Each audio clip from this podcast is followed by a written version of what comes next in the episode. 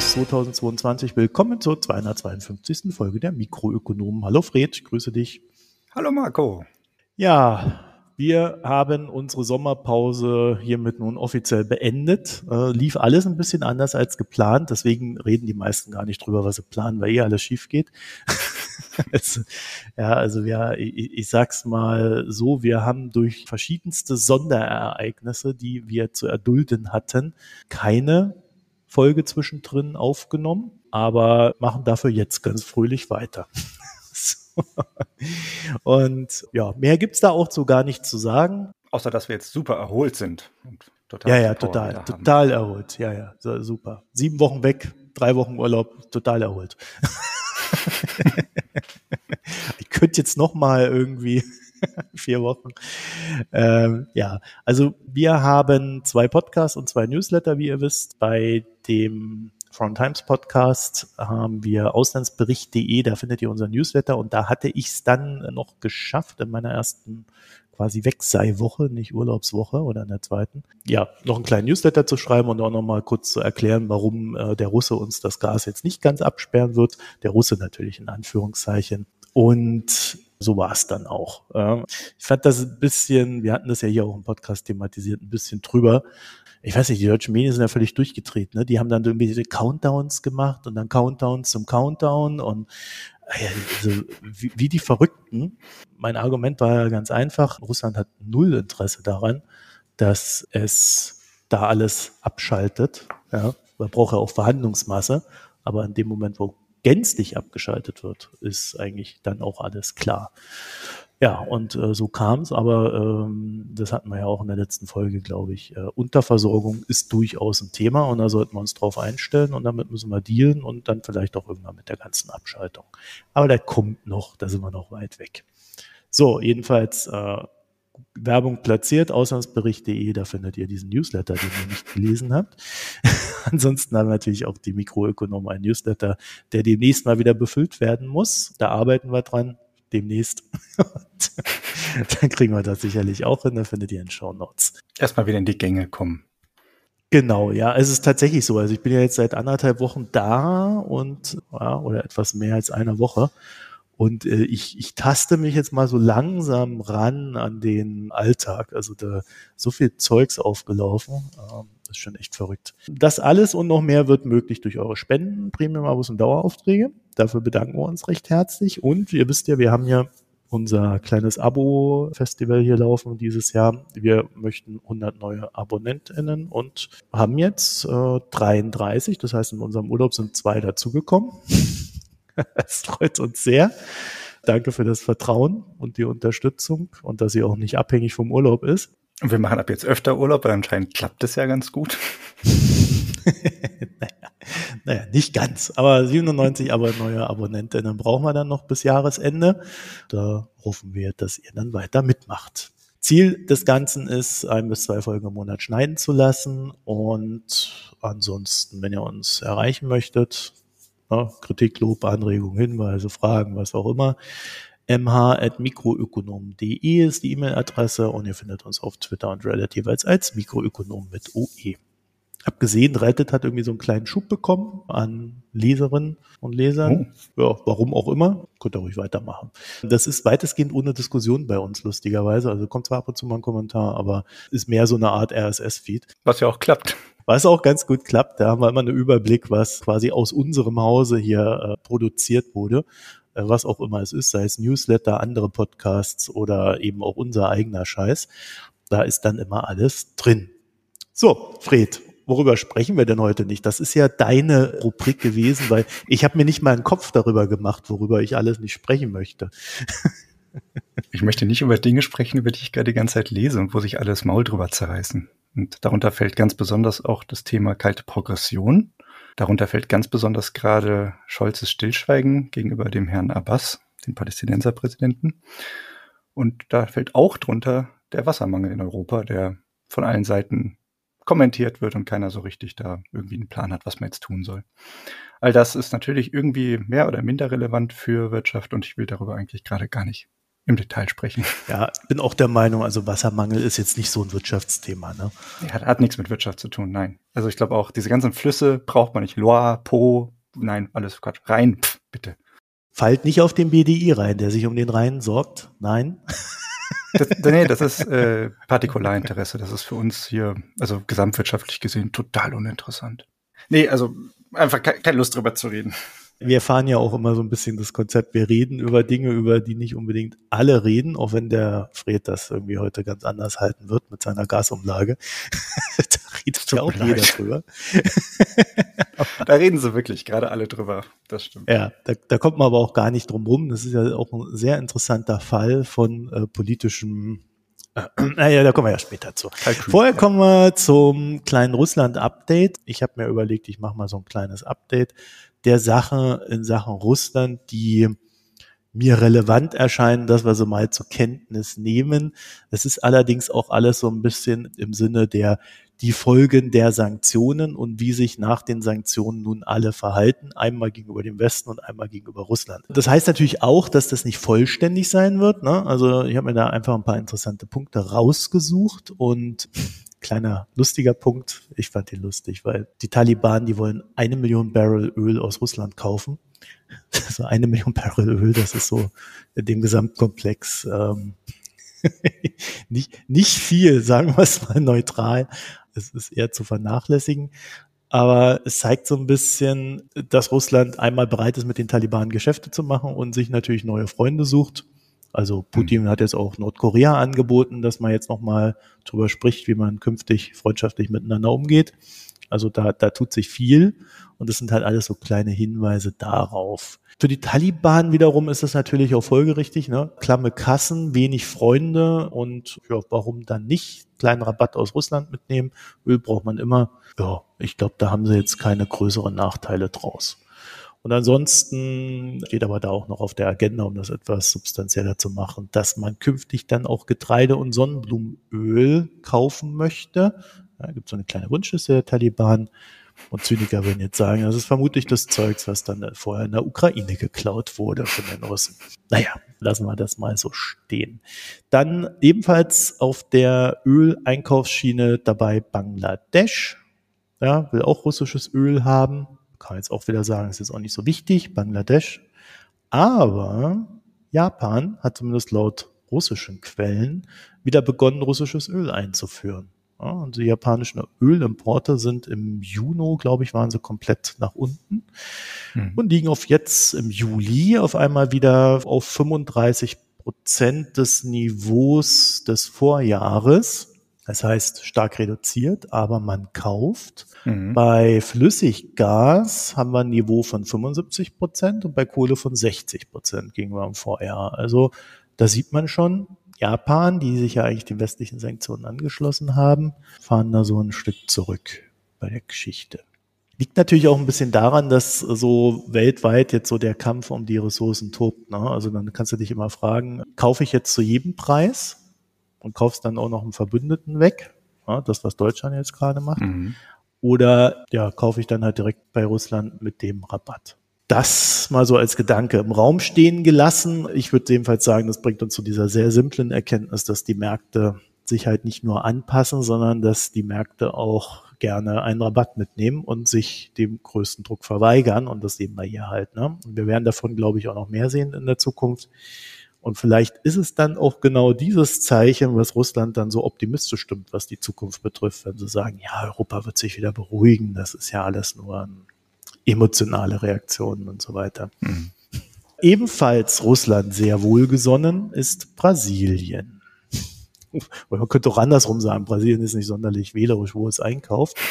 Präsident Bolsonaro, der uns ja auch allen bekannt ist als großer Menschenfreund und Humanist, hat natürlich bisher jegliche Sanktionen gegen Russland verweigert und reiste dann auch zu, ich glaube damals nannte man es Unzeit, nach Moskau und ließ sich von Putin für seine Propaganda einspannen. Und da wird es dann auch interessant, denn das brasilianische Einkaufsvolumen ist in den ersten sieben Monaten des Jahres um rund 96 Prozent nach oben gegangen, wohlgemerkt Einkaufsvolumen russischer Waren von 2,6 auf 5,1 Milliarden Dollar. Hm. Und was wurde da gekauft? Ja, vor allen Dingen Düngemittel für die agrarlastige Wirtschaft. Und Russland stoppte ja genau diesen Düngemittelexport zu seinen Feinden oder wie man es da nennt, zu den unfreundlichen Staaten. Naja, also äh, ich glaube, Bolsonaro hat klargemacht, dass er da nicht als unfreundlicher Staat gelten möchte, also hat sich entsprechend positioniert und kriegt deswegen jetzt auch noch Düngemittel von Russland gekauft.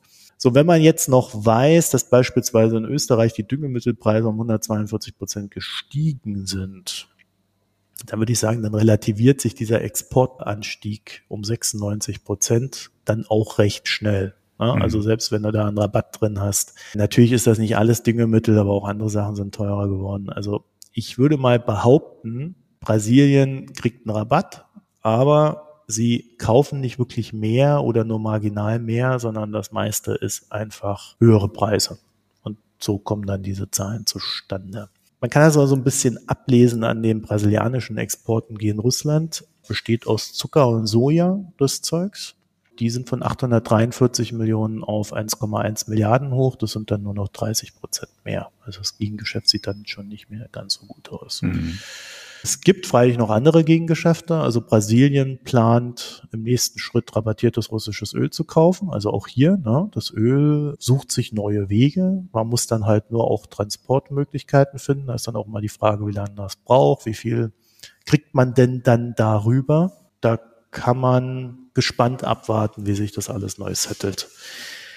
Dann haben wir noch aus Russland selber ein interessantes Thema oder manche würde es auch verwirrend nennen. Nämlich die Entwicklung der Parallelimporte. Also wir erinnern uns, in Putins Russland ist eine Sache sehr wichtig, Konsum. Also kommen wir was wolle, solange der Konsum möglich ist und das Angebot da, da brennt dann erstmal nichts an. Zumindest nicht beim Bürger. Also kann man immer noch sagen, ja, ist ja alles in Ordnung. Wie dehnbar das ist, vor allem wenn es dann noch so um so Themen wie Bezahlbarkeit geht, das werden wir dann noch sehen. Das ist aber erstmal nicht die grundsätzliche Prämisse, sondern es geht erstmal nur um Verfügbarkeit.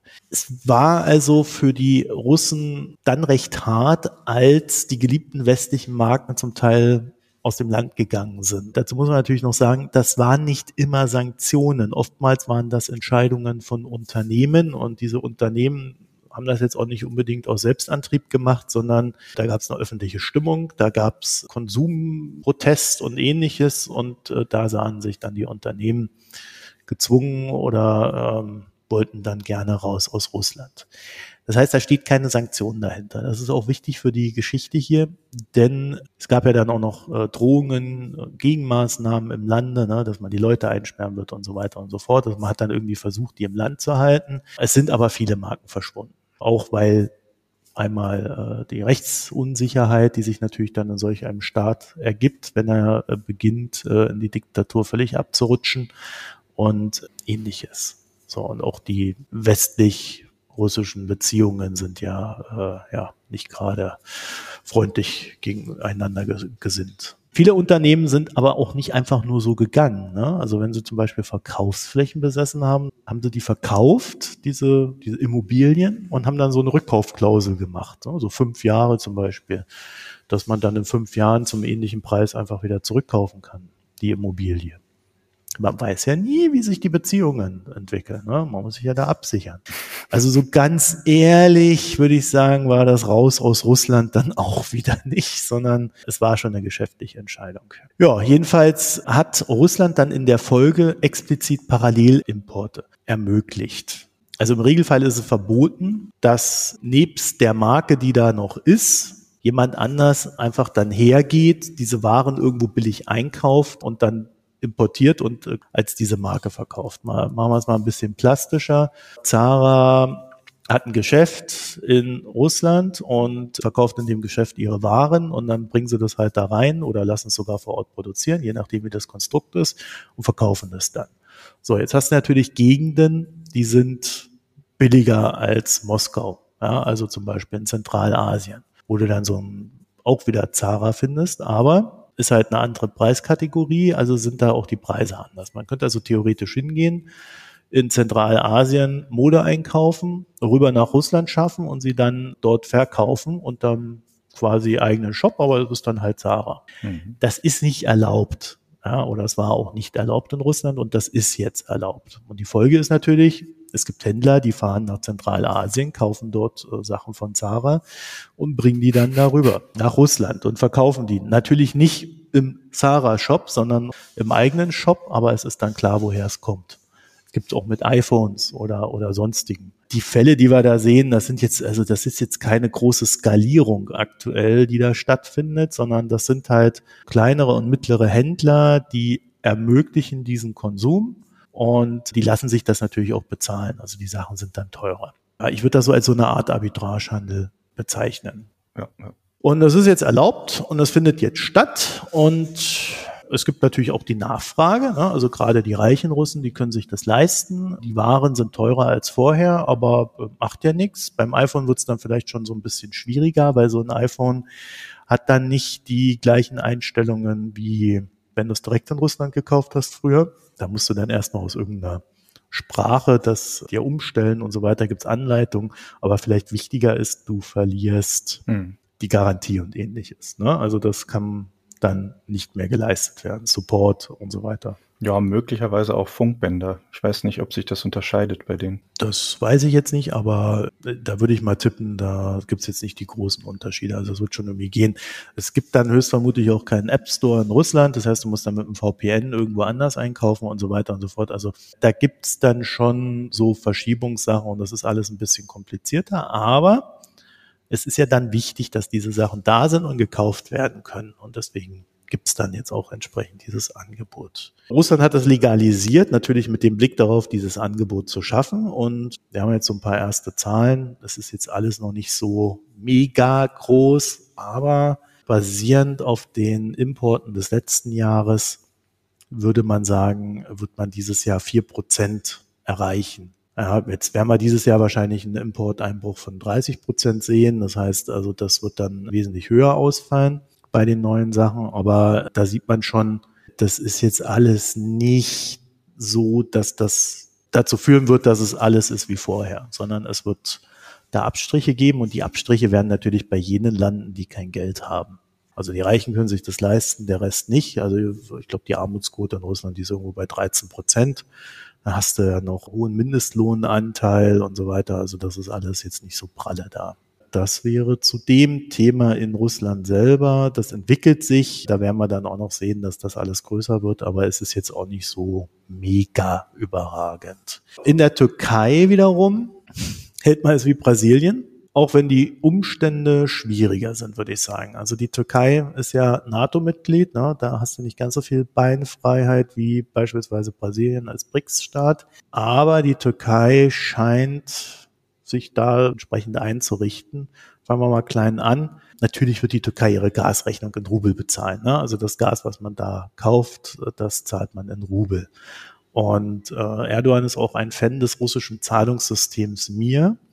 Das äh, soll bereits im April bei 15 Prozent der türkischen Unternehmen in Nutzung gewesen sein. Ich denke mal, das betrifft hauptsächlich die großen Importeure und Exporteure und natürlich da diese ganzen Touristensache. Die werden das äh, dann mit einführen und äh, einfach weil sie für die russischen Touristen Zahlungsmöglichkeit schaffen wollen und dann werden sie halt zwar ein Rubel bezahlt, aber äh, Geld ist Geld und die Türkei braucht Geld. Die andere Geschichte ist aber auch, dass die Türkei sich selbst als Hub für russisches Geld zu etablieren scheint. Anders gesagt, russische Unternehmen gehen in die Türkei, bringen Geld mit und importieren von dort aus europäische Waren nach Russland. Oder sie bringen Geld in die Türkei, kaufen türkische Dollarbonds, geben diese als Sicherheit für Kredite mit denen sie dann wiederum ihre Atomkraftwerke in der Türkei fertigstellen wollen, angeblich. Ich habe keine Ahnung, welches Unternehmen das sein könnte, aber ja, da gibt's so Geschichten im Umlauf, wir verlinken euch da was. Es könnte sich aber auch einfach nur um Geldparken handeln. Ne? Also es gibt da so verschiedene Möglichkeiten, die man hat. Die werden natürlich auch alle mehr oder weniger genutzt. Und mhm. man sieht an den Zahlen, dass die Fremd- und Goldreserven der türkischen Notenbank, das sind die unbereinigten wohlgemerkt, vom 26. Juli bis 4. August einfach mal um 10 Milliarden gestiegen sind durch genau eben jene Transaktion. Und das ist für die Türkei natürlich recht angenehm, weil sie steht ja da entsprechend unter Druck. Und jetzt gerade heute eine Nachricht reingekommen. Wir haben ja die ganze Zeit gesagt, dass mit den Fremd- und Goldreserven, das ist ja echt ein Problem in der Türkei. Ne? Jetzt haben sie mal ein bisschen mehr. Was macht der Erdogan? Was macht er? Also das macht natürlich nicht der Erdogan, das macht der Notenbankchef auf Geheiß von Herrn Erdogan. Mhm. Ja, senken einfach mal die Zinsen von 14 auf 13 Prozent. Hat keine Sau erwartet, weil äh, das Ding eigentlich. Was man halt so macht in Zeiten von 80 Prozent Inflation. Genau, was man da halt so macht. Ne? Und äh, sobald, sobald er irgendwie sieht, es geht einen Ticken besser, fährt er da seine Schiene weiter mit den Zinssenkungen zeigt aber auch, dass Erdogan seine Probleme beibehalten wird auf Dauer. Und wenn die Russen sich dann mal anders entscheiden sollten und dann auch noch wieder ihr Geld abziehen, vielleicht weil sie es auch daheim brauchen, weil das wird über die Monate hinweg dann doch immer brennender, dass man Geld nach Hause holen muss. Außer natürlich das Geld, was man definitiv nicht daheim haben möchte, ne? weil man es ja noch für sich selber braucht. Ja, also da würde ich mal behaupten, da schaufelt sich der Erdogan sein eigenes Devisengrab, aber er macht auf alle Fälle fröhlich weiter. So, das ist die Nachricht, die gerade da reingekommen ist. Und eigentlich würde ich jetzt sagen, es sieht besser aus für die Türkei, aber ich habe so das Gefühl, er verballert halt dieses, es sieht besser aus, recht schnell durch eigene Maßnahmen. Und die große Unbekannte ist natürlich aktuell, was die äh, russischen Investoren da wirklich treiben und wie stark sich die Türkei da auch in das, was an russischem Establishment dahinter steht, dann da auch involvieren lässt für das russische Staatstreiben. Mhm. Denn am Ende könnte es halt dann doch auch passieren, dass so eine türkische Bank dann mal die Secondary Sanctions, also die Sekundärsanktionen zu spüren bekommt und denen zum Opfer fällt. Und ich glaube, dann äh, dreht sich das Spiel, ähm, was jetzt sehr positiv läuft für äh, die Türkei, dann aber auch sehr schnell wieder um. Nur weil es jetzt gerade mal kurzfristig gut aussieht, würde ich nicht darauf tippen, dass das so bleibt. So, mir ist auch etwas unklar, wie Erdogan diese Abhängigkeit, die er sich damit gegenüber Russland schafft, wie er die ausbalancieren will. Ja, weil als NATO-Mitglied kannst du dich da nicht so sehr in die Fänge begeben, aber er hat ja noch höhere Ziele. Er möchte ja immer noch Putins Okay für eine Offensive in Syrien gegen die PKK. Das heißt, auch das ist einer der Gründe, warum Erdogan da sehr russlandfreundlich agiert. Vom Kauf von irgendwelchen Luftabwehrraketen und so weiter, da reden wir jetzt mal gar nicht weiter drüber. Mhm. So, was das alles für die NATO heißt, darüber höre ich allerdings auch in den westlichen Medien aktuell recht wenig. Also man hat das nicht so wirklich als größeres Ding auf dem Schirm. Ich bin mir aber recht sicher, dass wir da noch das eine oder andere von hören werden. Und damit sind wir jetzt endlich bei Olaf Scholz und der Gasumlage.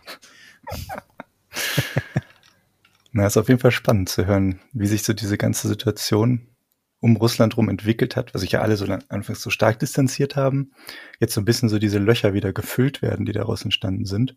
Dass auch zum Beispiel Japan eben wieder so ein bisschen so einen Schritt zurück macht oder so, hätte mich gerade auch eher gewundert. Habe ich nicht mitbekommen. Spannend.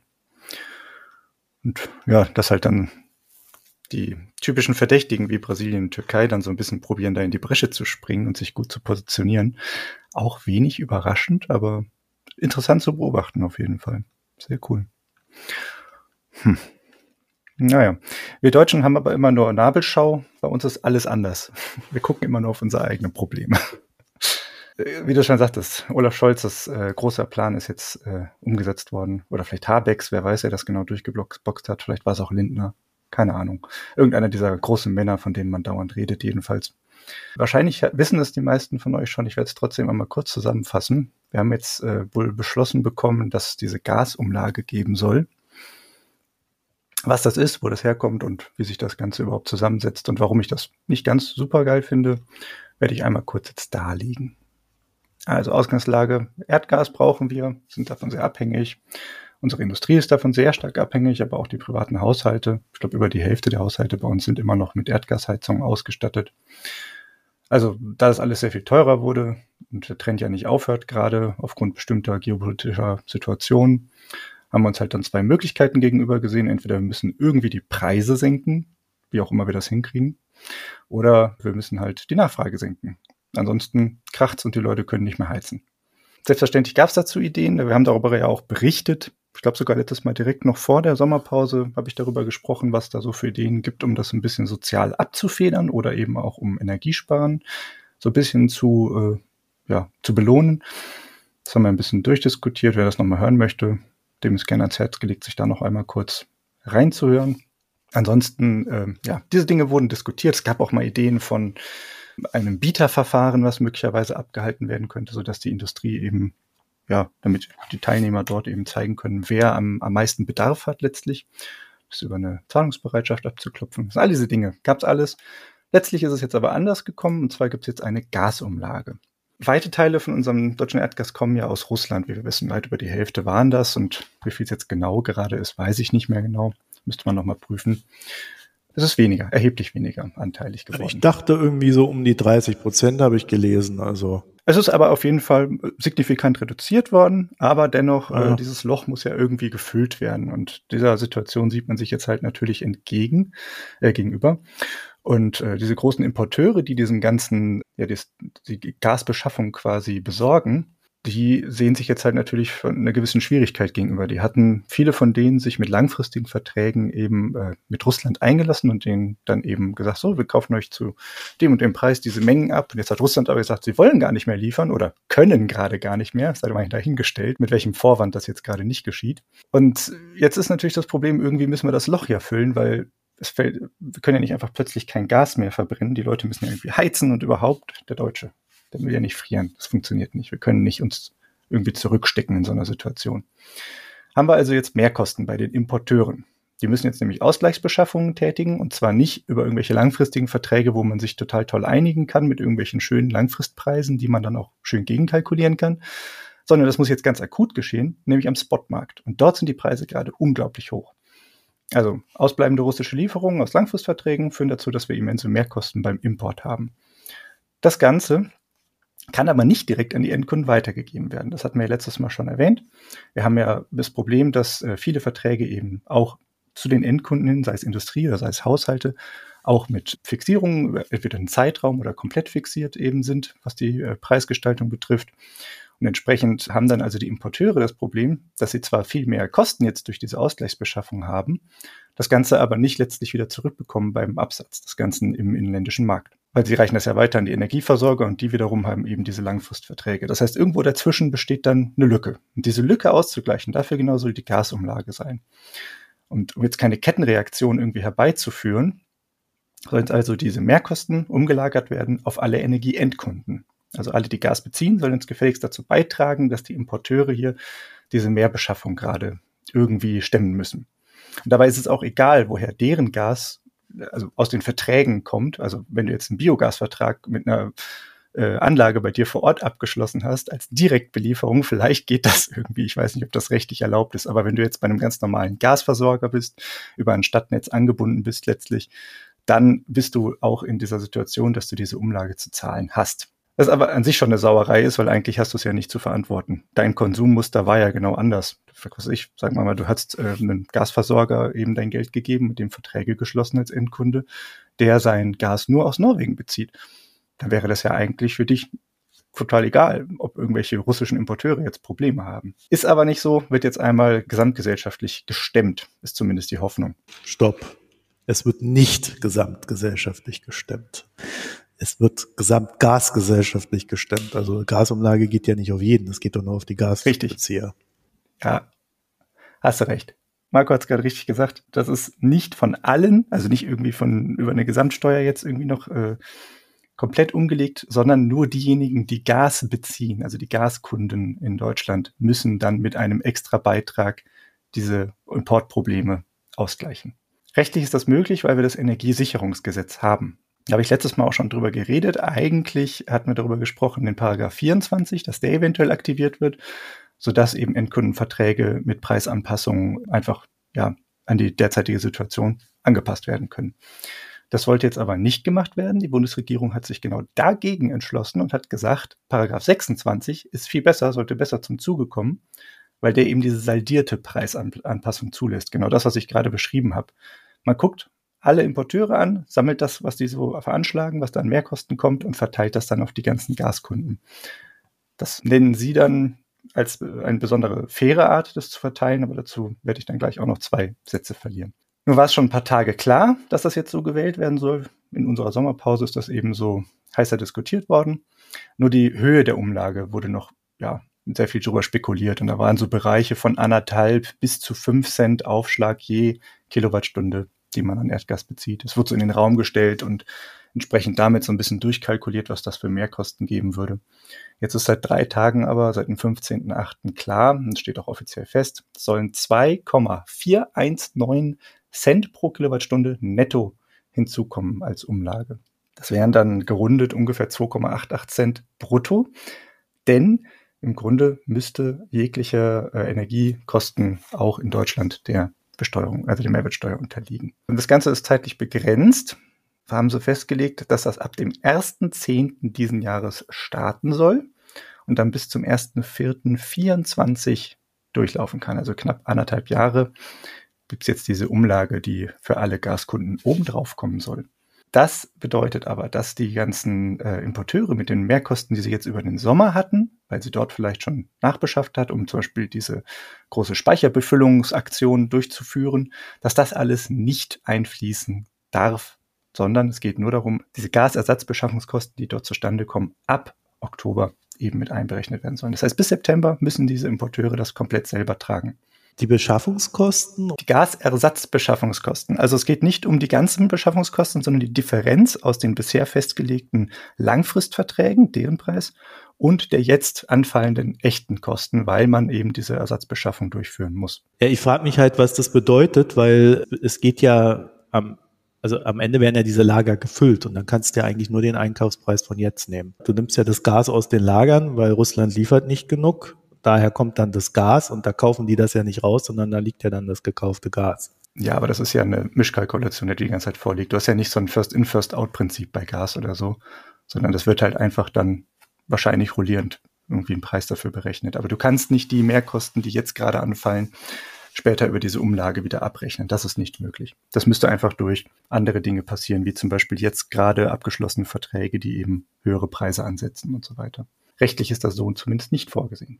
Gesamt äh, prognostiziert man gerade jetzt mit 34 Milliarden Euro. Das ist eine verdammt große Stange Geld, die dort eben an Ersatzbeschaffungskosten anfallen bis April 24. Also jetzt nicht für dieses Jahr oder für die nächsten drei Monate oder sowas, sondern wirklich für diese anderthalb Jahre, wo die Umlage gelten soll. 34 Milliarden.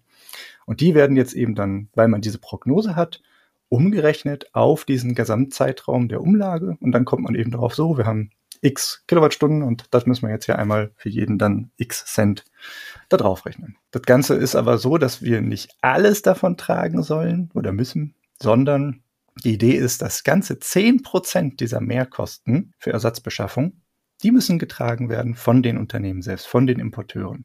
Das heißt, 90 Prozent dieser Mehrkosten sagt man, gut, ihr hattet ein gewisses Risiko. Diese zehn Prozent müsst ihr jetzt tragen. Es hätte ja jederzeit was passieren können, aber in diesem Ausmaß, wie es passiert ist, das war unvorhersehbar für euch, für uns alle. Das ist quasi höhere Gewalt. Deswegen sind wir bereit, jetzt, äh, dass alle Gaskunden das äh, mit euch tragen können. Diese 90 Prozent davon lagern wir jetzt einfach auf alle um. Also da kann man, glaube ich, noch sehr gut drüber streiten, wie hoch das Risiko zu sein hat an der Stelle. Ne? ja, also finde 10 Prozent in, intuitiv etwas arg wenig, äh, Richtig. um es mal gleich einzuwerfen. Da stimme ich dir voll und ganz zu. Ich finde das auch absurd niedrig angesetzt. Und äh, das ist einfach nur eine ganz, also ich würde das ganz auch ein bisschen vorweggreifen, das ist einfach politisches Kalkül, dass man sagt, so, wir müssen jetzt hier die irgendwie so eine gemeinschaftliche äh, Idee aufbauen, dass wir das jetzt gemeinsam halten müssen, dass wir alle hier nicht frieren und so weiter. Und ich glaube, aus der Idee kommt das jetzt auch, ah, wir müssen alle das Risiko des Imports tragen. Und das müssen wir jetzt alle gemeinsam größtenteils machen, weil die armen Unternehmen, die können da ja gar nichts für. Dazu aber gleich noch ein bisschen mehr. Jedenfalls soll dieser Preis nicht fest sein. Diese 2,419, wie gesagt, kommen aus einer Prognose, die derzeit gestellt wird, mit derzeitigen erwarteten Preisen über die nächsten anderthalb Jahre dann. Das heißt, Monatlich wird dann neu berechnet mit neuen Prognosewerten. Da kannst du die, äh, wird die Umlage auch neu berechnet quasi. Aber abgerechnet wird es dann immer mit den tatsächlichen Kosten. Das heißt, du prüfst immer vorher so, was kommt jetzt für eine Prognose? Habt ihr schon neue Erkenntnisse? Wird es teurer? Wird es günstiger? Wie sieht der Spotmarkt gerade aus? Wie viel müsst ihr wirklich nachholen und so weiter? Weil kann ja sein, dass Russland jetzt gleich beschließt, ah, machen die Leitungen wieder total auf 60 Prozent oder sowas.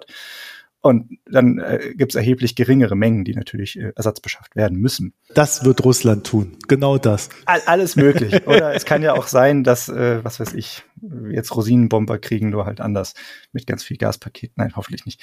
Äh, die Idee ist halt so, dass man das natürlich immer monatlich anpasst oder nachberechnen könnte und dann alle drei Monate dürfte das auch angepasst werden, laut dieser Gesetz.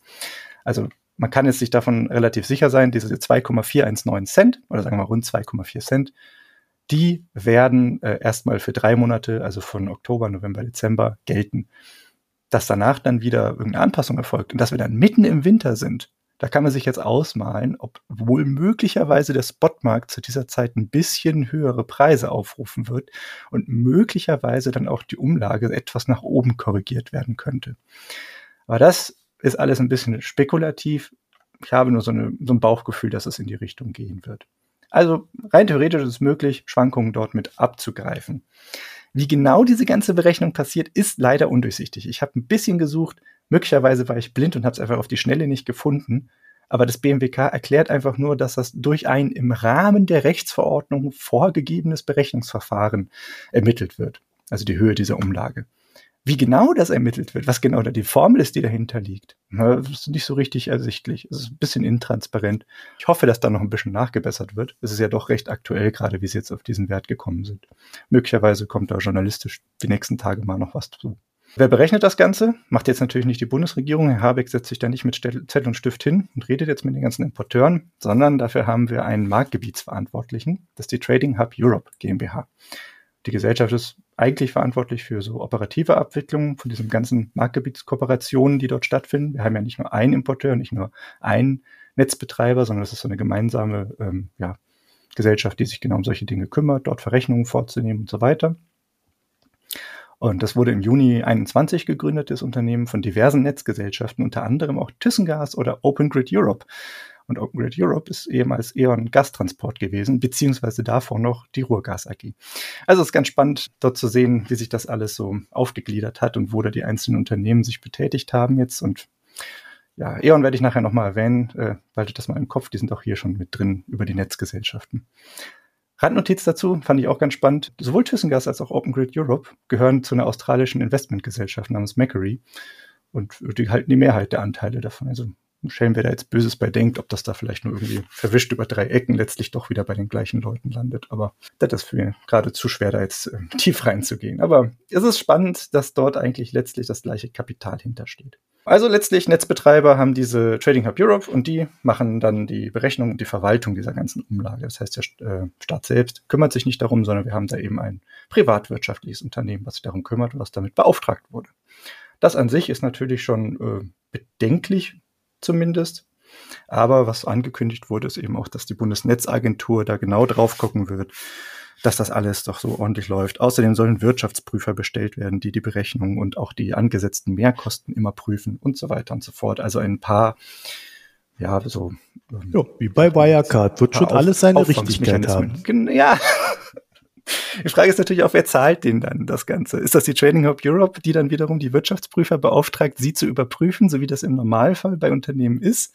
Ich hoffe nicht, weil sonst wäre da natürlich wieder ein Interessenskonflikt vorhanden, dass sie da gar nicht so genau hinschauen.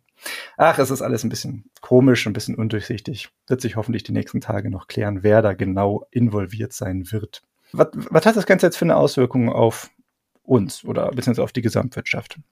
Klar, ist, dass wir dadurch jetzt natürlich eine vorgezogene Wirkung auf den Preisindex haben. Also wir haben eine frühzeitige inflationstreibende Wirkung.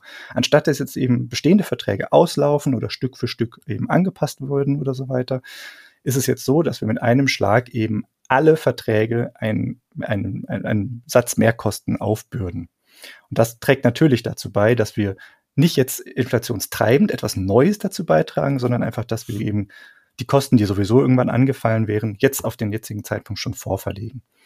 Das ist vielleicht in der derzeitigen Situation ein bisschen schwierig, weil wir sowieso schon uns mit relativ hohen Prozenten an Inflation eben ähm, auseinandersetzen müssen derzeit. Aber das ist jetzt eben der Fakt gerade. Da gibt es äh, Berechnungen von Sebastian Dolin, der hat auf Twitter dazu gepostet. Das war eigentlich ganz schön und sehr übersichtlich mit den verschiedenen Centwerten für eine Umlage.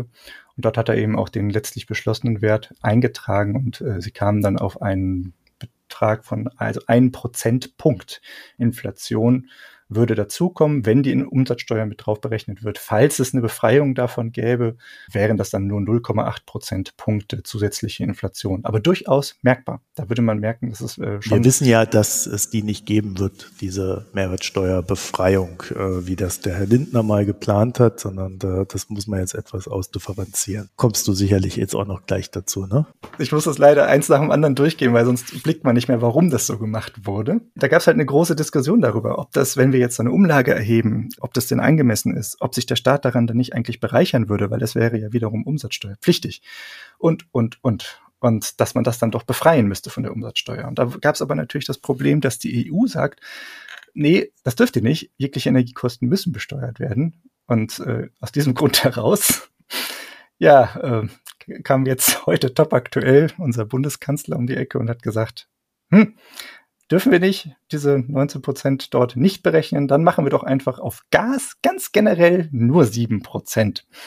Das ist, ja, es ist so ein bisschen so diese Schrotflinten-Mentalität, die wir irgendwie im 2020 mal gut gefunden haben, weil wir gemerkt haben, oh, wir haben jetzt einen richtigen krassen konjunkturellen Einbruch, wir müssen jetzt mal richtig anfeuern und machen mal hier eine generelle Mehrwertsteuersenkung auf äh, alles. Und das ähnliche Prozedere wird jetzt hier gefühlt auch wieder angewendet. Ah, okay, das äh, ist teuer geworden hier. Hm, die Leute kommen gar nicht durch. Ach komm, lass mal einfach hier günstiger machen. Was das genau bewirkt, scheint mir aber irgendwie nicht so richtig durchdacht worden zu sein. Wird Gas günstiger, und zwar signifikant günstiger, weil wir haben ja hier eben den Steuersatz doch durchaus um 12 Prozentpunkte gesenkt. Naja, dann besteht ja weniger Anreiz dafür zu sparen. Wir wollen ja sparen, wir wollen Energie einsparen, wir müssen es sogar. Hm, ja, weiß ich nicht. Also wenn dein Gaspreis da immer noch so steigt wie Bolle und gut, dann hast du zehn Prozent weniger, aber das ist ja immer noch ein Haufen Zeugs, was die Leute da bezahlen müssen. Ne?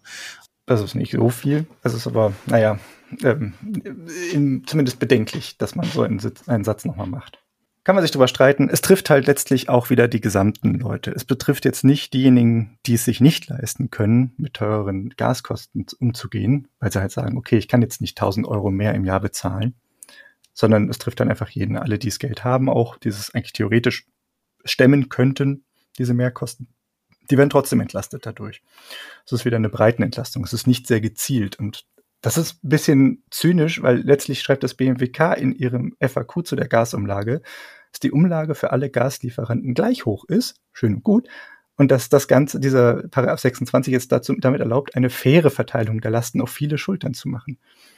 Gut, schön und gut, habt ihr die Belastung für die Endkunden also per Design äh, abhängig von der konsumierten Kilowattstunde gemacht, ist ja in Ordnung, aber es ist halt irgendwie unsauber von fair zu sprechen, weil wenn die Politikmaßnahme die Preise eines Guts mit relativ unelastischer Nachfrage mit einem pauschalen Aufschlag versieht, und dann jetzt wieder herzukommen und zu sagen, aber wir machen jetzt hier einen pauschalen Abschlag über die Mehrwertsteuer. Irgendwie wirkt das ein bisschen, äh, ja, die eine Hand weiß nicht, wie die, was die andere tut. Und hier machen wir noch was und da machen wir noch was. Das ist irgendwie komisch für mich. Und ob das Ganze jetzt dann letztlich reicht und was die sich da ausgedacht haben, wie sie andere Leute noch entlasten wollen, zum Beispiel über eine Ausweitung des Wohngeldes mit einem Heizkostenzuschuss oder, oder, oder wir haben ja dieses Energiegeld mit 300 Euro pauschal pro einkommensteuerpflichtiger Person und so weiter.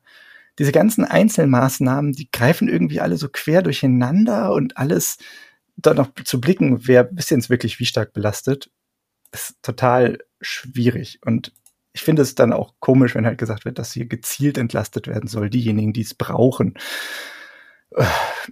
Das ist wirre. Für mich fühlt sich das halt alles nicht so wie so ein kohärentes Konzept an.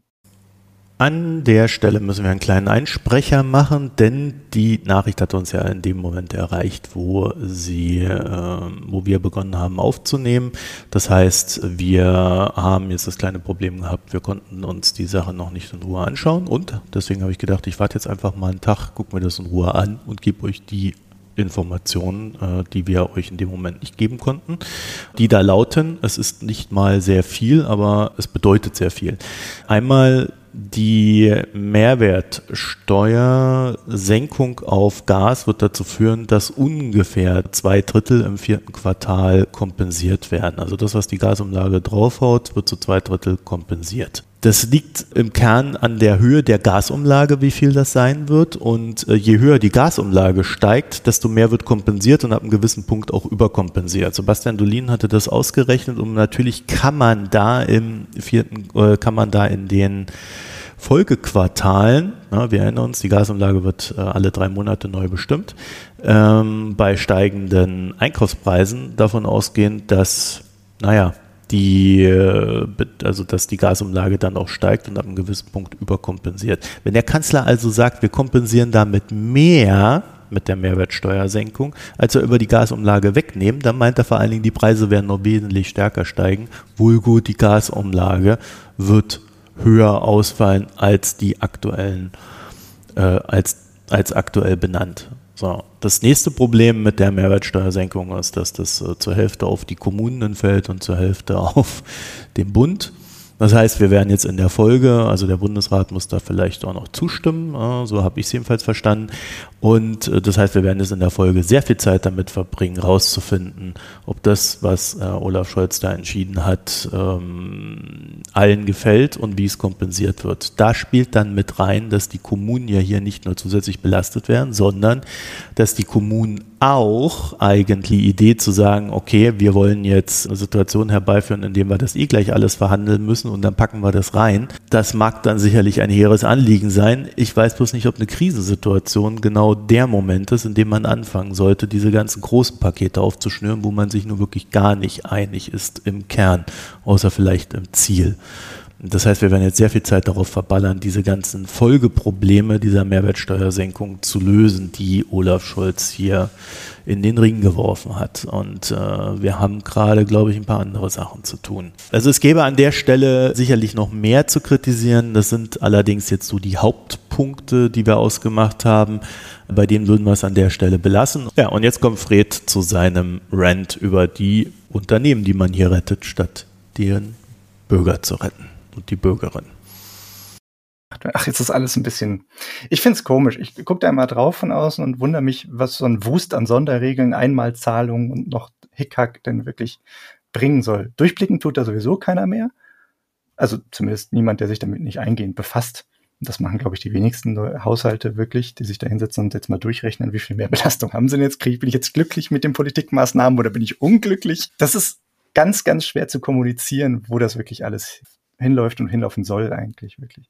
Und was bei mir halt ankommt, wenn ich auf das jetzt geschnürte Päckchen da wieder denke, wo sie über eine Gasumlage zur Stützung eben der Importeure reden, ist, dass wir eigentlich wieder bei Konzernhilfen letztlich landen und dass es hier absolut ganz und gar nicht darum geht, Energie einzusparen, eine Transformation des Energiesektors weg von Erdgas oder generell von fossilen Energien hinzubekommen, wovon immer alle die ganze Zeit schwafeln, auch nicht irgendwie eine Reduktion der Abhängigkeit herbeizuführen oder eine Unterstützung finanziell schlecht gestellter Haushalte oder irgendwas. Es geht wieder anscheinend nur Motiv von der Motivation her um die Rettung der einzelnen Konzerne, die sich hier eben mit dem bestehenden System über letzten Jahre hinweg sehr gut bereichert haben.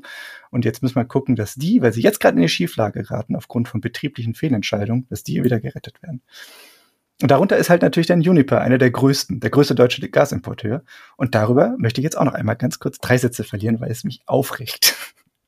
Und jetzt werde ich ein bisschen ungehalten. Es tut mir leid. Also, Uniper bezieht seit langem die Lieferungen aus Russland und ächzt nun so sehr unter den Lasten dieser notwendigen Ersatzbeschaffungsmaßnahmen und ist eins der zwölf Unternehmen, die sich jetzt in diesem Umlageverfahren beteiligen wollen und sich dafür angemeldet haben. Es ist nicht bekannt, wer die anderen elf alle sind. Ich glaube, noch äh, ein, zwei haben sich bereits persönlich schon äh, quasi geoutet von sich aus. Aber eben äh, im Grunde weiß man zumindest, dass Uniper dazugehört und das ist auch einer der, also der größte Gasimporteur in Deutschland. Historisch einmal ganz kurz den Abriss dazu, woher Uniper eigentlich kommt. Die haben nämlich eine strategische Verknüpfung seit jeher zu Russland und zu Gazprom. Und das ist auch ganz bewusst so gewählt worden. Vor 20 Jahren, in 2002, übernahm der Stromkonzern E.ON den größten Gasanbieter, Ruhrgas, zu dieser Zeit. Das Bundeskartellamt hat dann gesagt, nee, das könnt ihr nicht machen, dürfen, dürft ihr nicht, fertig aus, ist verboten. Schröders Regierung hingegen erteilte dann aber eine, Minister, eine Ministererlaubnis und sagte dann auf jeden Fall, das muss gemacht werden. Der dafür zuständige Staatssekretär Tacke und der Wirtschaftsminister Müller zu dieser Zeit, unabhängig, wechselten dann in den Unternehmensverbund kurz danach.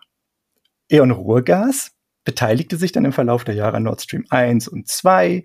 Bestehende Lizenzen für Flüssiggasterminals in Wilhelmshaven wurden 2009 einfach ungenutzt abgegeben, obwohl die Möglichkeit bestand, sich dort zu diversifizieren. Also es war bereits vorgesehen, so etwas zu machen. Und ab 2016 erfolgte dann die Abspaltung des kompletten Gasgeschäfts von E.ON und Uniper entstand. Die haben sich also dann darum gekümmert, als eigener, eigenständiger Konzern. Das ist jetzt ein Riesending, mit Milliardenumsätzen. Und die SPD der 2000 Jahre hat dadurch also zwei Dinge zur Lage Unipers beigetragen. Erstens haben sie den forcierten, durch diesen forcierten politischen Beschluss die Entstehung überhaupt erst ermöglicht, weil eigentlich war das von denjenigen, die wirklich Ahnung haben, nämlich dem Bundeskartellamt, nicht erlaubt. Die haben genau diese Probleme dann vorhergesagt. Und zum anderen hatten wir personelle Unterstützung, die eben dadurch dann aus der SPD heraus langfristig Kontakte geknüpft haben und das Ganze damit kräftig zementiert haben, dass die Verknüpfung zu Russland so stark ist und bleibt. Und die daraus sich ergebende betriebliche Situation wird nun durch die Gasumlage auf die Allgemeinheit umgelagert. Uniper hat im ersten Halbjahr 22 jetzt einen Nettoverlust verkündet von mehr als 12,4 Milliarden Euro. Rund die Hälfte davon soll von dieser Ersatzbeschaffung äh, für ausbleibendes russisches Gas gekommen sein. Weitere 2,7 Milliarden davon sind Abschreibungen unter anderem für Nord Stream 2, weil sie realisiert haben, oh, da haben wir wohl über lange Zeit hinweg ganz falsch geplant. Schade, müssen wir jetzt abschreiben. Dadurch haben die jetzt einen riesigen Verlust auf, äh, auf, erklärt. Und jetzt kommt also der privatwirtschaftliche Konzern um die Ecke und mit diesem bewusst eingegangenen betrieblichen Risiko heraus haben sie ein halbes Jahr Verluste geschrieben und zack, sollen bald bis zu 30 Prozent des Konzerns vom deutschen Staat erworben werden. Wir wollen da also kräftig einsteigen und richtig unterstützend zeigen, wir wollen diesen Konzern weiter erhalten. Und obendrauf kommen noch 15 Milliarden Euro Unterstützung, die dieser Konzern erhalten soll. Wir steigen also ein in einen Konzern, dessen Geschäft im Kern auf dem Handel mit fossilen Brennstoffen aus dem diktatorischen Regime basiert. Und zwar nicht so, ah, okay, ihr habt davon auch ein paar Prozente, schade, okay, wir müssen euch unterstützen. Dann habt ihr euch leider verzockt in der Hinsicht, sondern die haben ihr gesamtes Geschäft nur darauf aufgebaut. Und jetzt scheint es fast so, als möchte man ein fallendes Messer mit bloßer Hand auffangen, weil man irgendwie denkt, ah, es wäre schlecht, wenn die jetzt weg sind. Also vor dem Hintergrund, dass wir im großen Stil weg müssen davon, vom Erdgas, Kohle, Öl, drängt sich schon die Frage auf, wollen wir das gesamtgesellschaftlich? Nicht die Gaskunden, hier rede ich jetzt von gesamtgesellschaftlich, weil wir staatlich da anscheinend kräftig Geld reinstecken wollen. Wollen wir da wirklich ein signifikantes Investment in eine sterbende Industrie, in einen sterbenden Konzern tätigen? Dieses Unternehmen, das seit Jahrzehnten besteht und keinerlei Ambition zeigte, irgendwas an der beträchtlichen Abhängigkeit da irgendwie zu ändern? Äh, man kann ja so einen Konzern auch umstrukturieren und wenn dann Geld da ist, äh, was anderes verwandeln, was mich, glaube ich, mehr ärgert als das. Dann lass den insolvent werden, diesen Konzern dann wird das in Insolvenzmasse, das Eigenkapital, was vorhanden ist, verteilt. Das kann man noch verwenden und dafür muss man nicht das retten, was besteht. Würde ich auch so sehen, dass man Juniper jetzt nicht unbedingt braucht. Also die systemische Relevanz ergibt sich nicht. Da macht halt jemand anders das Geschäft und das muss man dann halt organisieren. Ja, das ist sicherlich ein bisschen Aufwand, aber das könnte man hinkriegen. Was mich an der Gasgeschichte mehr ärgert, weil ich bin mir recht sicher, dass wir Juniper am Ende auch noch mit einem Gewinn verkaufen können, wenn, wenn die Sache mal durch ist, weil das äh, ja, gut, ich meine, wir wollen noch 20 Jahre Gas konsumieren, ja, also so ist es ja jetzt auch nicht. Und der Weg ist ja noch etwas länger und da wird auch noch viel passieren. Was, was mich an der Gasanlage eher ärgert, ist, dass es kein, wie kriegen wir das Geld zurück gibt. Weil diese Konzerne, die dieses Risiko eingegangen sind, die werden danach Geld verdienen, wenn die Sache durch ist. Selbstverständlich. So, und dieses Geld werden sie dann dieses Geld werden sie dann verdienen und sie werden es nicht zurückzahlen an den Staat.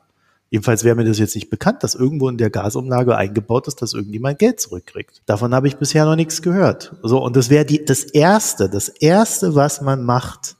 Ein Dividendenverbot für solche Unternehmen, bis das Geld zurückgezahlt ist. Das haben wir jetzt aus mehreren Krisen gelernt und die Bundesregierung Scholz war an diesen Krisen allen beteiligt. Der Scholz war da überall mit dabei. Die SPD war dabei 2008. Sie war auch dabei bei Corona, also sehr maßgeblich im Finanzministerium. Und sie haben es nicht ja. gelernt, ja. dass bei solchen Rettungsmaßnahmen erst das Geld zurückgezahlt werden muss. Und der Staat kann das den Leuten auf irgendeinem Weg immer zurückgeben. Und ich verstehe nicht, warum das nicht gemacht wurde da habe ich ganz große Fragezeichen, ja, auch an Herrn Habeck. Für mich ist ja völlig klar, warum der Habeck so handelt, wie er handelt. Für den ist es super, je höher der Gaspreis ist, desto eher wollen die Leute raus aus dem Gas. Das ist, das ist ein Geschenk für die Grünen. Für grüne Politik ist es ein absolutes Geschenk. Der hat überhaupt gar kein Interesse daran, dass irgendjemand irgendeine Entlastung in Sachen Gas kriegt. Ja, also das, das will der alles gar nicht. Deswegen ist mir das schon völlig klar, wie da die Interessenlage ist. Aber es geht ja hier auch um marktwirtschaftliche Ordnung. Und ich verstehe nicht, wieso die Konzerne sich jetzt wieder daran bereichern dürfen. Sie durften, mussten früher keine Rückstellung für ihr Risiko zurückstellen. Ja. Kann man sagen, okay, hat man halt als sicher empfunden, weil kalter Krieg und so weiter okay, dann ist es so, aber wieso muss dann jetzt nicht das Geld in irgendeiner Form zurückgezahlt werden, was man jetzt als Hilfe kriegt? Und das ist ja auch äh, etwas, was weit über das hinausgeht, was bei der Lufthansa-Rettung war oder was auch bei der Finanzkrise war, weil da wurde das Geld ja zurückgezahlt, da gab es Bürgschaften, hat der Staat dran verdient, da gab es Beteiligungen an Unternehmen, da hat der Staat dran verdient.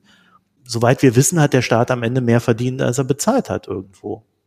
Und äh, mir ist völlig rätselhaft, was die jetzt hier bei dieser Gasumlage machen, warum das jetzt alles bei den Bürgern bleiben soll. Hätten sie jetzt gesagt, ja, okay, wir schaffen selber die äh, Maßnahmen, hätte man ja noch sagen können, okay, aber dann wieso muss der Staat das jetzt dann am Ende in der Endabrechnung nach 10, 15 Jahren bezahlen? Ja, aber so stehen wir tatsächlich aktuell da. Wir haben die Belastung. Wir haben eine Situation, wo die Unternehmen nichts zurückzahlen müssen. Und natürlich sind die Unternehmen dieses Risiko ganz bewusst eingegangen. Ja. Also ich habe das ja auch gelesen ja. auf Twitter, was die Miriam Vollmer da geschrieben hat und was auch viele andere äh, irgendwie der Meinung sind, da in den Topf werfen zu müssen. Das stimmt einfach nicht. Die Unternehmen sind ein Risiko eingegangen, gerade Uniper sehr bewusst und explizit. Es wurde politisch gestützt, aber dadurch sind nicht alle äh, verantwortlich. Es gab sehr starke Kritik an der Regierung Schröder damals. Es wurde halt trotzdem umgesetzt. Mit ja. den Grünen zusammen, wohlgemerkt. Genau. wurde durchgeboxt. Ja, also äh, das muss man ja, glaube ich, da auch noch mal festhalten war eine rot-grüne Regierung, das ist richtig. Also es ist jetzt nicht so, dass diese Russlandpolitik der Bundesregierungen, dass die auf mega große Zustimmung im Volk gestoßen ist. Das war ein Elitending. Und da sollten wir schon noch mal drüber reden. Aber im Kern geht es ja jetzt erstmal nur um Geld. Und da ist die Frage, warum fließt dieses Geld nicht zurück? Was ist denn das für ein scheiß Konstrukt? Wer hat sich das ausgedacht? Wieso müssen wir jetzt alle das bezahlen, die Gas beziehen? Übrigens, selbst Ägypten spart hier Gas alles, was sie sparen, teuer nach äh, Europa verkaufen können. ne, weil die haben ja hier subventionierte Preise. Das heißt, alles, was sie einsparen, können sie teurer nach Europa verkaufen. Und dann freuen sie sich, äh, planen da irgendwie die Lichter zu dimmen und sonst noch was. Aber das ist die Situation, in der wir uns befinden. Wir retten jetzt diese Unternehmen. Sie werden hinten raus Geld verdienen können, weiterhin mit Strom. Und die Frage ist, warum fließt das nicht zurück? Darauf hat mir noch keiner eine Antwort gegeben. Also ich sehe sie jedenfalls nicht. Und ich sehe da schon auch im Sinne der grünen Sozialpolitik, die uns ja angekündigt wurde. Ja, kennt noch jeder die, die Plakate mit den armen Kindern, die hungern, die sie da gezeigt haben. Fand ich ja super, ja. Klar, Kinderarmut in Deutschland wollen wir nicht. Ja, äh, wer leidet denn jetzt darunter? Im Zweifelsfall genau die Kinder. Also äh, da ist gerade sehr viel sehr schief und es, ich sehe gerade nicht, wer es auflösen will. Ne? Also Scholz hat jetzt wieder irgendwas gemacht, hat es noch nicht mal erklärt, sondern hat es einfach gemacht, aber irgendwie ist noch nicht so ganz klar, was eigentlich der Plan ist. Also wenn das alles war, was wir jetzt sehen, äh, Halleluja. Ich glaube, da kommt noch mehr, aber das Problem ist, dass es halt tröpfchenweise kommt und das ist. Du, die Ukrainer kennen das von den Waffenlieferungen. ah, ich verstehe. Hat sich schon bewährt, deswegen machen wir jetzt hier so weiter. Gleiches Prinzip, ja, gleiches okay, Prinzip. Okay mich ärgert es einfach, dass ich nicht sehe, wem das nützen soll. Wir investieren mit dem Staat damit in eine Industrie oder in einen Sektor, nämlich den Erdgasbetrieb. Und den wollen wir doch eigentlich runterfahren. Und den ja, wollen gut, dass wir, der gerettet wird jetzt ist doch aber okay. Oder bist du auch dagegen? Ich bin also, dagegen, dass, dass wir diese werden? Konzerne retten, die jetzt gerade genau das verursacht haben in der Situation, in der wir stecken. Ich bin absolut. Ja, da wird der Scholz dir wahrscheinlich sagen, das macht systemisch überhaupt keinen Sinn, da jetzt so viel Unruhe reinzubringen und die Konzerne sterben zu lassen. Wieso? Äh, dann machen wir es lieber so. Wenn, so. Aber wenn ein Juniper insolvent gänge, weil sie jetzt das Ganze nicht mehr leisten könnten, diesen Import mit den Ersatzbeschaffungskosten. Mhm. Dann würde eine Insolvenz angemeldet. Wir können diesen äh, Konzern einfach liquidieren und dann kann der Staat von mir aus gerne sagen, so, wir machen jetzt einen eigenen, ordentlichen Importeur holen das da raus, was wir gerade noch brauchen. Nicht diese ganzen ekligen Altlasten, die keine Sau Dafür braucht. haben die nicht das Mindset. Wir sind doch hier nicht China, wird der Scholz dann sagen. Das ist richtig. Aber das wäre eine Herangehensweise, anstatt das, die ganzen Altlasten mitzunehmen und zu sagen, wir investieren jetzt da ganz stark ja. rein und müssen das jetzt halt auf die gesellschaftliche Kappe nehmen, dass dort eigentlich so viel Stranded Assets sind. Und letztlich ist es nichts nee, anderes. Nee, werden die nicht. Nein, werden die nicht. Äh, das, äh, was man, was man bei Scholz verstehen muss, wenn man sein Denken verstehen will, ist, das ist ein Kontrollfreak. Und der ist auch von Kontrollfreaks umgeben. Das heißt, die, was die überhaupt nicht können, ist nicht Kontrolle haben. Das siehst du auch an diesen, wenn du dir im aktuellen Spiegel durchliest äh, oder diese Manager-Magazin-Recherche zu den äh, Vorgängen da in Hamburg, wo dann die Kalender gelöscht worden sind und alles und die ganze Verwaltung da irgendwie auf Linie ist. Ja, also wo quasi so eine ganze Verwaltschaft unter der Knechtschaft da von Scholz stand und da die Sachen löscht, wie er es gerade braucht. Da siehst du dieses Kontrollstreben und äh, dieses Kontrollstreben, das, das lässt nicht zu. Wenn du so ein Mindset hast, bist du nicht in der Lage, flexibel zu agieren. Und das heißt, die versuchen alles, um jegliche Form von Unruhe zu vermeiden. Also selbst in einer sehr aufgeregten Situation wollen sie nur Dinge, wollen sie das dann so lösen, dass alles möglichst ruhig läuft. Deswegen gibt's auch immer wieder diese Bazooka und, mhm. und, und Bums und Bums und, und wie die alle heißen Dinger da von ihm. Das hat vor allen Dingen was mit Kontrolle zu tun. Und deswegen werden die das auch nicht tun. Also du brauchst von dieser Regierung nicht erwarten. Ich erwarte die, das nicht. Äh, Versteh mich nicht falsch. Ja. Gut. es ist nur eine Möglichkeit, ja. wie man das auch hätte lösen können, ohne sich eben, naja, da so einzukaufen, wie es jetzt vorgesehen ist. Weil das ist ja schon beschlossen, es soll passieren. Diese Milliarden sollen fließen.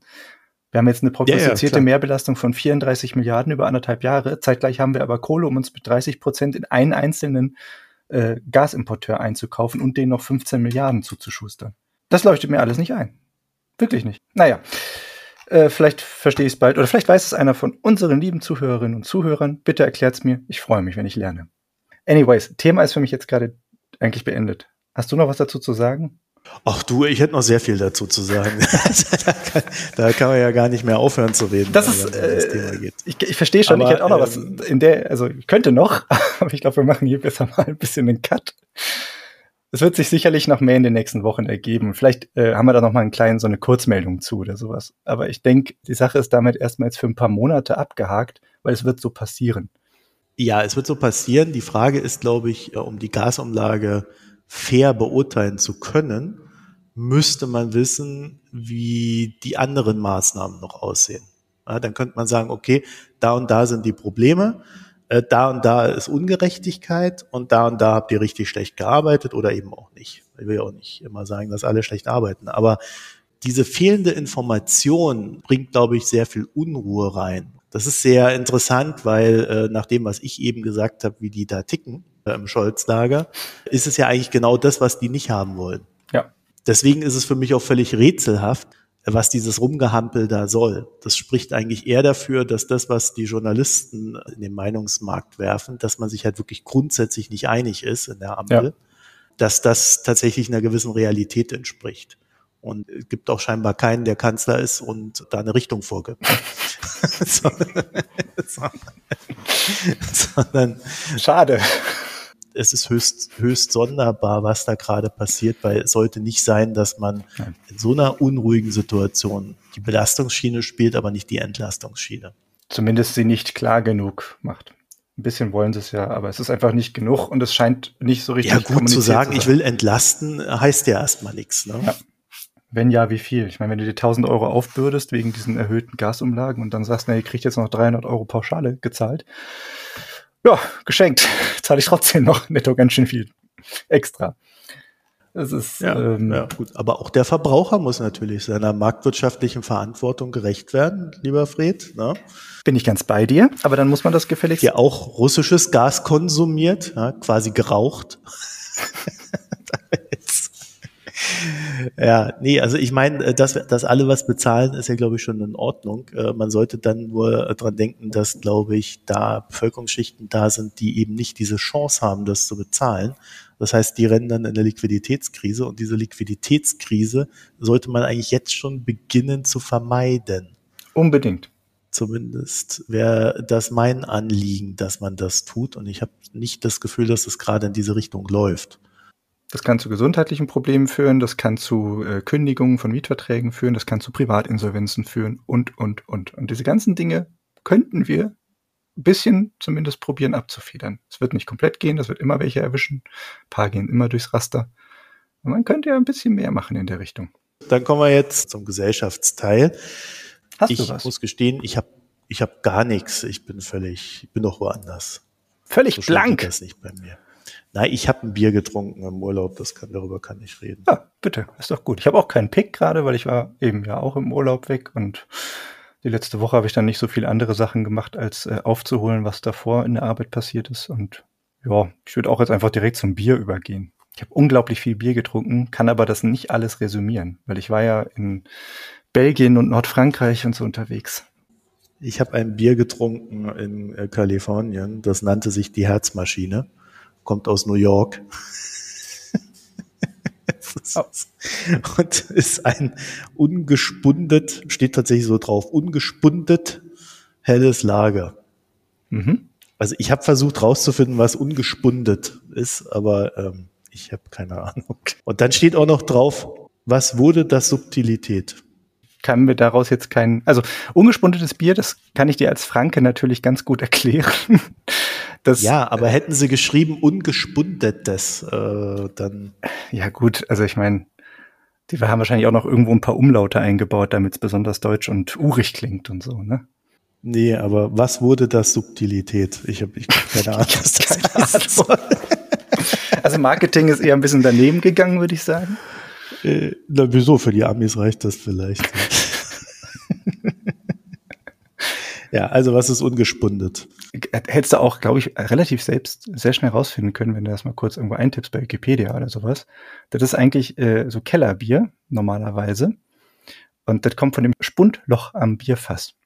Der Oberseite des Fasses hast du so ein Loch. Das ist dann für den Gärungsprozess, für den Druckausgleich. Und durch die Gärung entsteht Kohlensäure, damit äh, halt kein Überdruck da drin dann so alles zerbersten lässt und so weiter. Hast du eben dieses Spundloch und ungespundet. Das ist dann also ohne den Holzzapfen für den Verschluss, Verschluss dieses Loches und damit hast du dann eben einen geringeren Kohlensäuregehalt, weil da eben die Kohlensäure viel leichter entweichen kann aus dem Ganzen. Das ist es. Das ist nicht so prickelnd. Ich konnte das äh, zu dem Zeitpunkt nicht nachschlagen. Ich habe es nachgeschlagen, habe aber keine Antwort drauf bekommen, weil mir ist mir ist etwas passiert, von dem ich gar nicht dachte, dass es eine Auswirkung hätte. Und zwar hast du ja in deinem iPhone äh, quasi deine eigene Kontaktkarte und gibst dann halt so deine Adresse ein. Mhm. Ne? Und da habe ich aus Versehen irgendwie Land Polen eingegeben. Es muss wohl irgendwie verrutscht sein oder irgend so ein Blödsinn, als ich es mal geändert habe.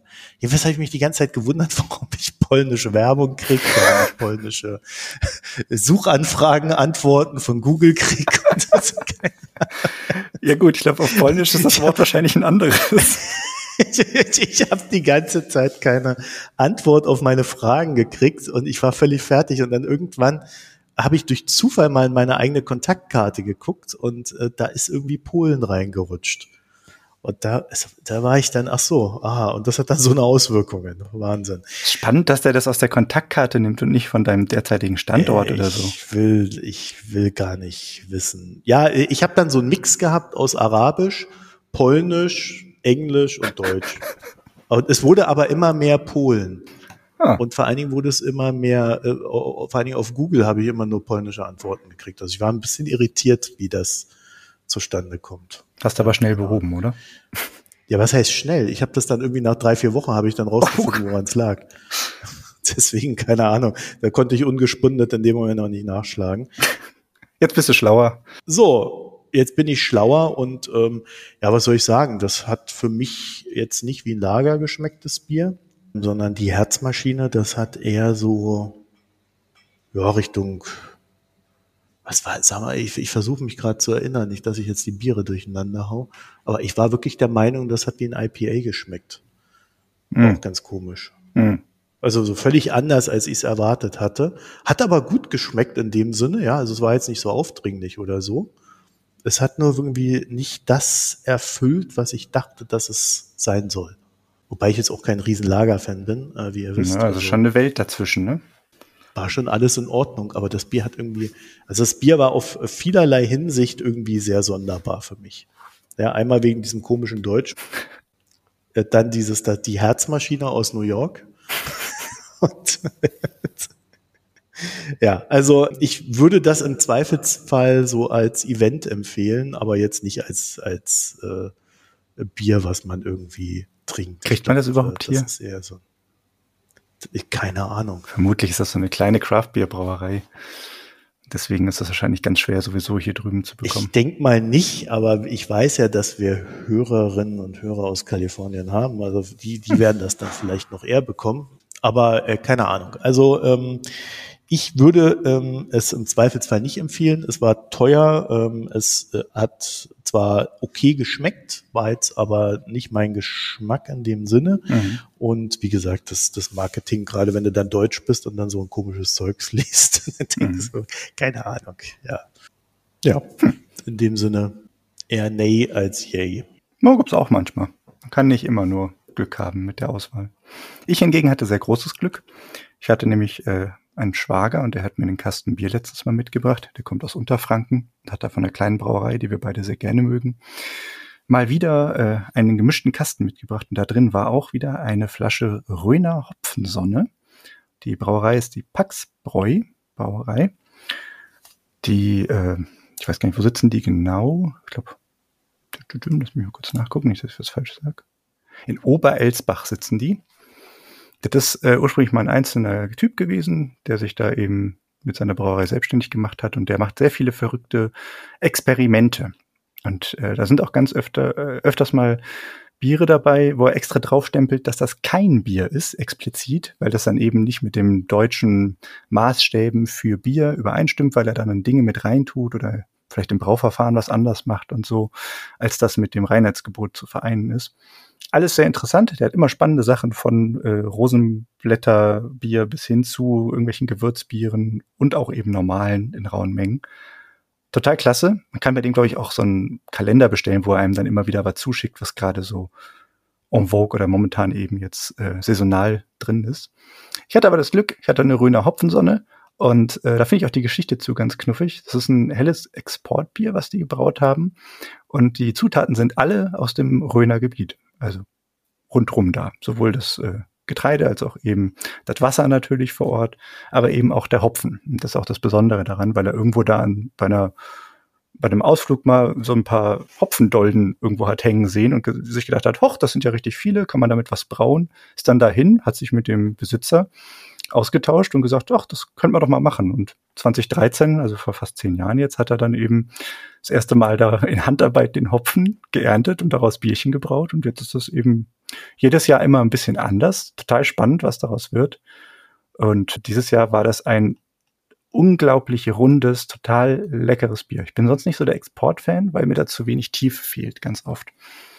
Aber das Ding, das hatte so richtig schöne goldgelbe Farbe. Es hat Spaß gemacht, das allein ins Glas zu schütten. Da hast du richtig gesehen. Total schöne, feste Schaumkrone.